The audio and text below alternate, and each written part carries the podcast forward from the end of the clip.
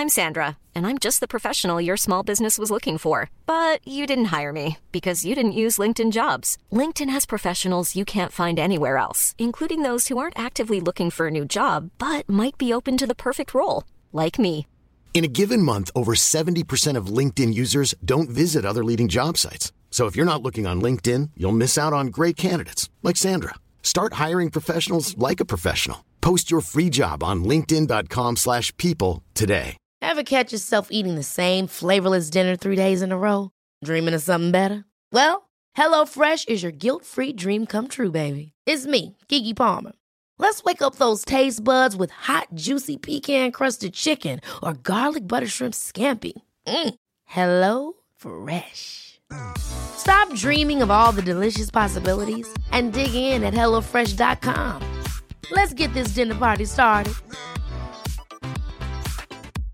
Imagine the softest sheets you've ever felt. Now imagine them getting even softer over time. That's what you'll feel with Bowl and Branch's organic cotton sheets. In a recent customer survey, 96% replied that Bowl and Branch sheets get softer with every wash. Start getting your best night's sleep in these sheets that get softer and softer for years to come. Try their sheets with a 30-night guarantee. Plus, get 15% off your first order at bowlandbranch.com. Code BUTTERY. Exclusions apply. See site for details.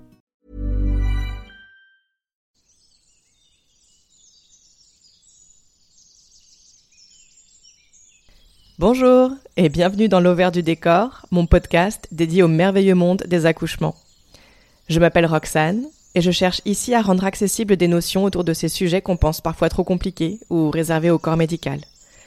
En réalité, ça pourrait nous être très très utile d'en savoir plus sur tout ça pour pouvoir prendre des décisions éclairées et être actrices et acteurs de nos grossesses et accouchements.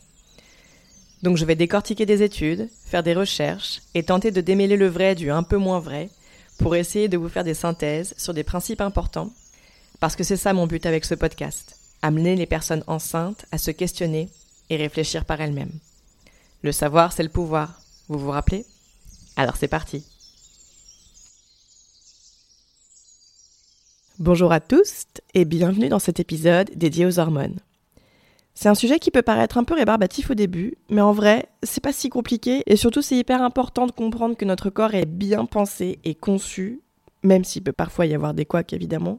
Mais de manière générale, on a tout ce qu'il faut à l'intérieur de nous pour fonctionner et on n'a pas besoin des autres.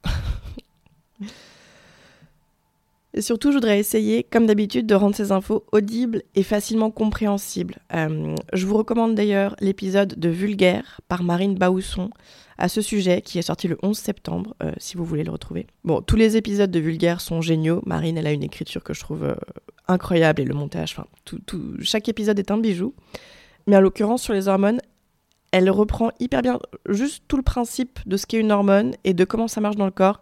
Et je pense que ça peut être très complémentaire de ce que je vais vous proposer aujourd'hui. Mais voilà, vraiment, n'hésitez pas et même euh, courez-y après avoir fini celui-ci. Ou même avant remarqué, et vous pouvez revenir ensuite. Comme Marine l'a vraiment très bien fait et que j'ai pas envie de euh, particulièrement faire de la redite, euh, je vais pas reprendre ce qu'est une hormone et comment ça fonctionne dans le corps.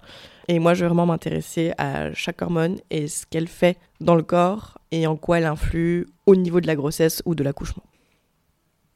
Donc rentrons dans le vif du sujet et on va commencer avec les œstrogènes. Les œstrogènes, c'est le nom qu'on donne aux hormones dites sexuelles femelles, c'est-à-dire qu'ils favorisent le développement des organes sexuels et des seins à la puberté. Ils sont trois en vérité, il y a l'estradiol, l'estriol et l'estrone. Et ce que j'ai trouvé hyper intéressant, c'est que ce sont en fait des dérivés des hormones qu'on appelle les androgènes. Les androgènes, c'est par exemple la testostérone qu'on connaît bien, mais aussi la DHEA, l'androsténédiol, que vous avez peut-être entendu, ou, d'autres. Mais bon, je ne vais pas vous noyer sous plein de noms d'hormones, euh, donc on va s'en tenir à ça. Et donc ces androgènes, eh ben, ils peuvent se transformer en œstrogènes sous l'effet d'enzymes particulières. Rien ne se perd, rien ne se crée, tout se transforme. Les œstrogènes, ils entrent en jeu surtout au moment de la grossesse parce qu'ils stimulent la production de nouvelles cellules, du placenta notamment, pour qu'ils puissent devenir bien gros et bien alimenter bébé. Mais ils stimulent aussi la production de nouvelles cellules des seins de la personne enceinte ou encore de la peau, des cheveux. Ce qui pourrait expliquer qu'on trouve parfois que certaines femmes enceintes ou personnes enceintes ont un glow. Ça pourrait être euh, l'action des oestrogènes euh, qui donnerait ça. La progestérone ensuite, euh, c'est une autre hormone féminine qui sert à préparer l'utérus pour une grossesse.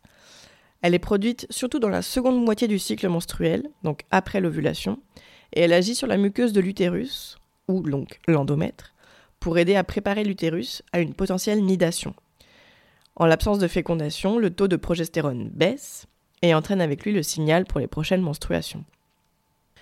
La progestérone a aussi un effet inhibiteur de contraction, qui est donc hyper important au moment de la nidation et des premiers mois de grossesse, au cours desquels on préfère que l'utérus ne soit pas trop trop en contraction et qu'il soit plutôt calme et détendu.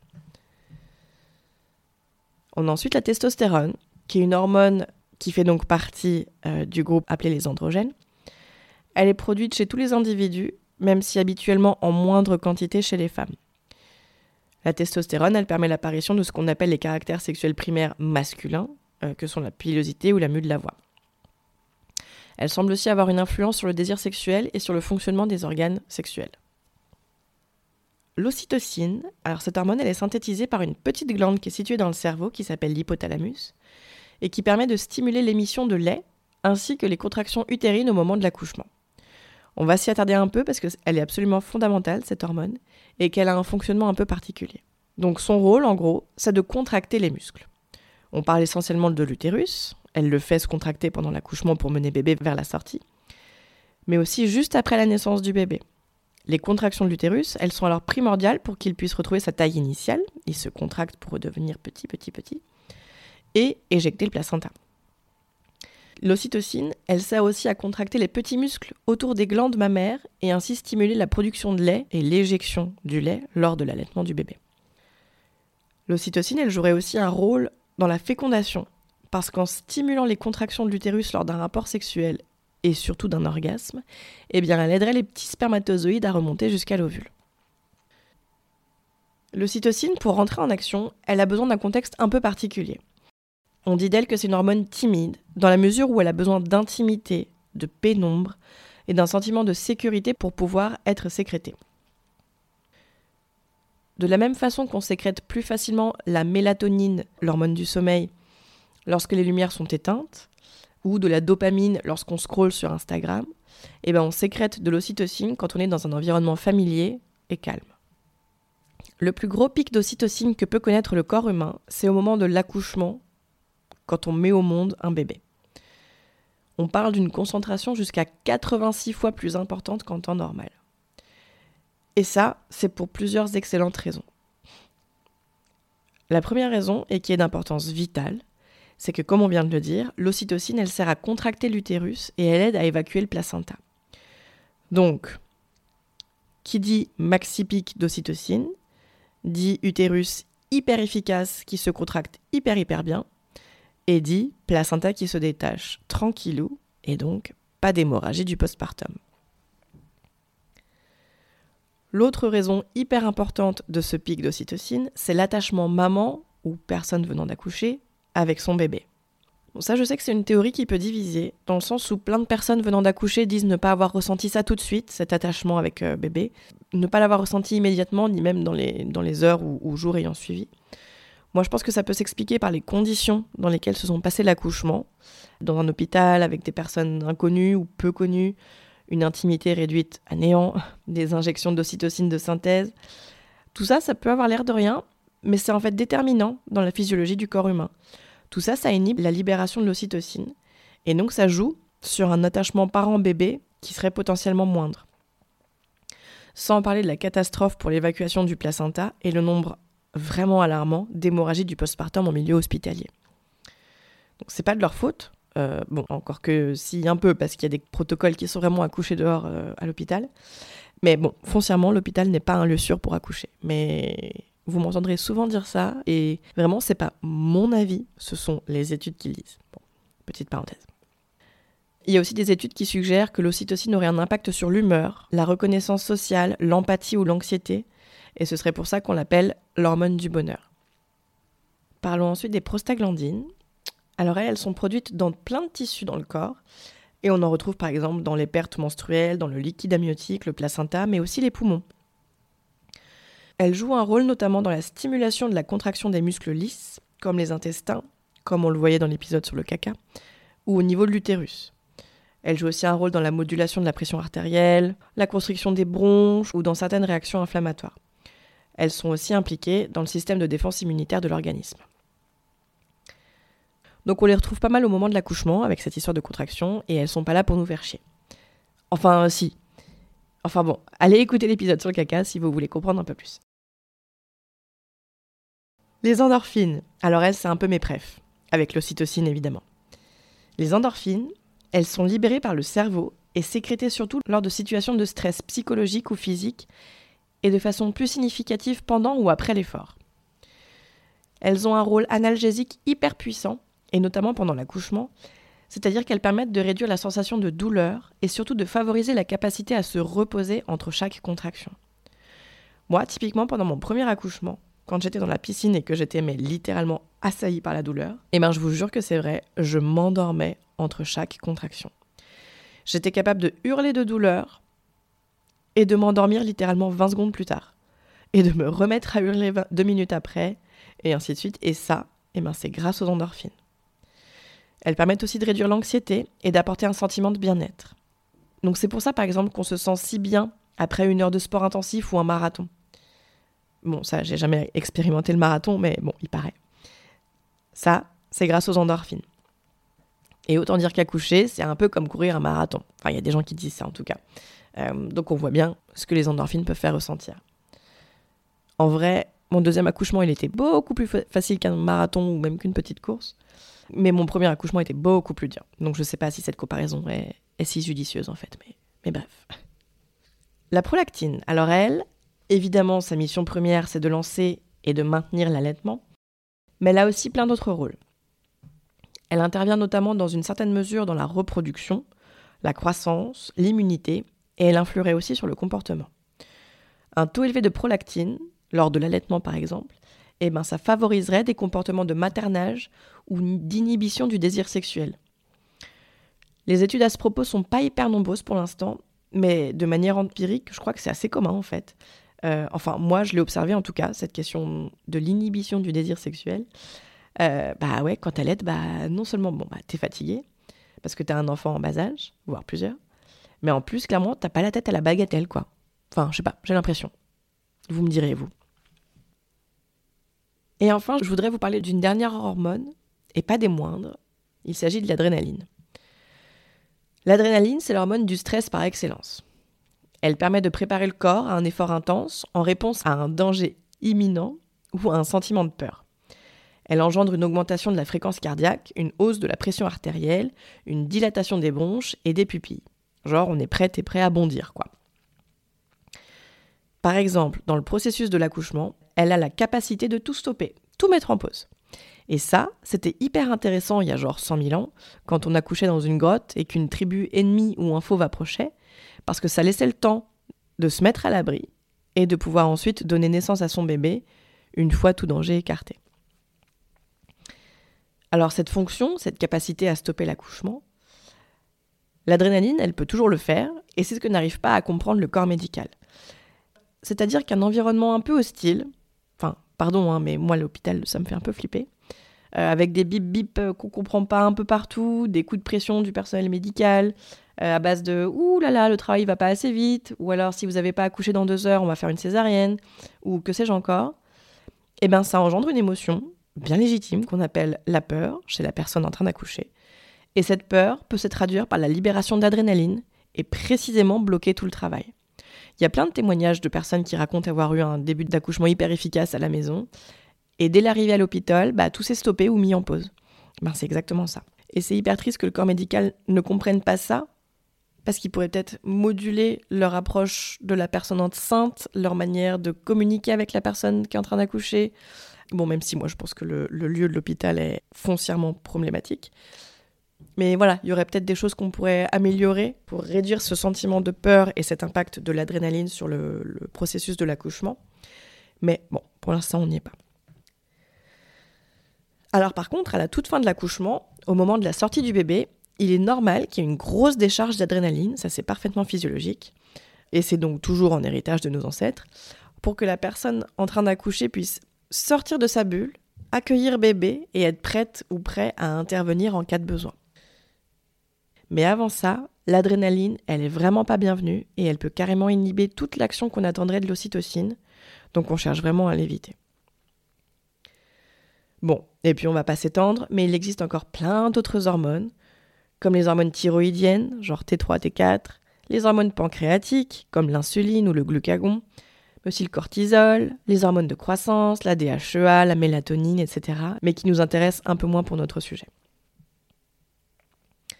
Ok, donc, on récapitule.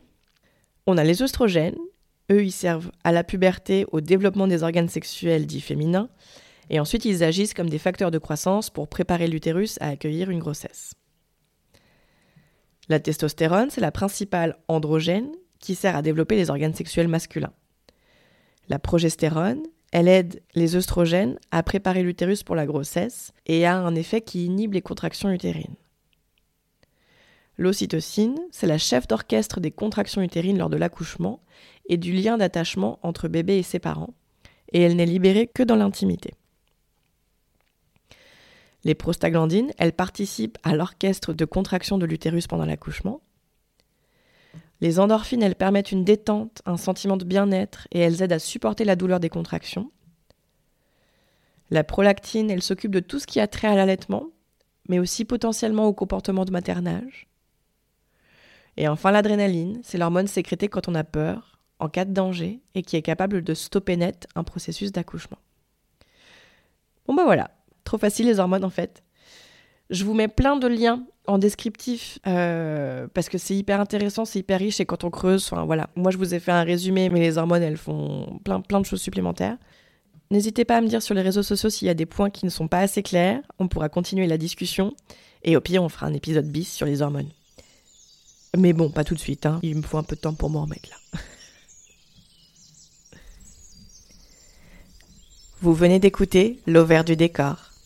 Si vous avez aimé cet épisode, la meilleure manière de le dire est de poster un avis 5 étoiles sur votre plateforme d'écoute. Ça m'aiderait énormément. Pensez aussi à le partager si vous pensez qu'il pourrait aider des personnes autour de vous.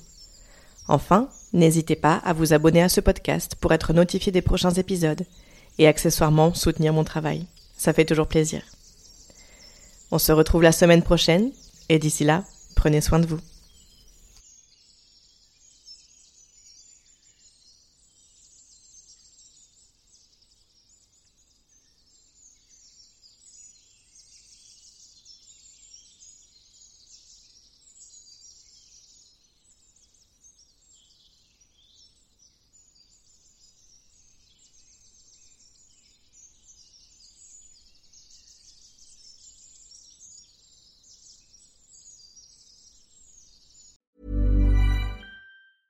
Ever catch yourself eating the same flavorless dinner three days in a row? Dreaming of something better? Well, HelloFresh is your guilt-free dream come true, baby. It's me, Kiki Palmer. Let's wake up those taste buds with hot, juicy pecan-crusted chicken or garlic butter shrimp scampi. Mm. Hello Fresh. Stop dreaming of all the delicious possibilities and dig in at HelloFresh.com. Let's get this dinner party started. Hi, I'm Daniel, founder of Pretty Litter. Cats and cat owners deserve better than any old fashioned litter. That's why I teamed up with scientists and veterinarians to create Pretty Litter. Its innovative crystal formula has superior odor control and weighs up to 80% less than clay litter. Pretty Litter even monitors health by changing colors to help detect early signs of potential illness. It's the world's smartest kitty litter. Go to prettylitter.com and use code ACAST for 20% off your first order and a free cat toy. Terms and conditions apply. See site for details. Planning for your next trip? Elevate your travel style with Quince. Quince has all the jet setting essentials you'll want for your next getaway, like European linen, premium luggage options, buttery soft Italian leather bags, and so much more. And is all priced at 50 to 80% less than similar brands. Plus, Quince only works with factories that use safe and ethical manufacturing practices. Pack your bags with high-quality essentials you'll be wearing for vacations to come with Quince. Go to quince.com slash pack for free shipping and 365-day returns.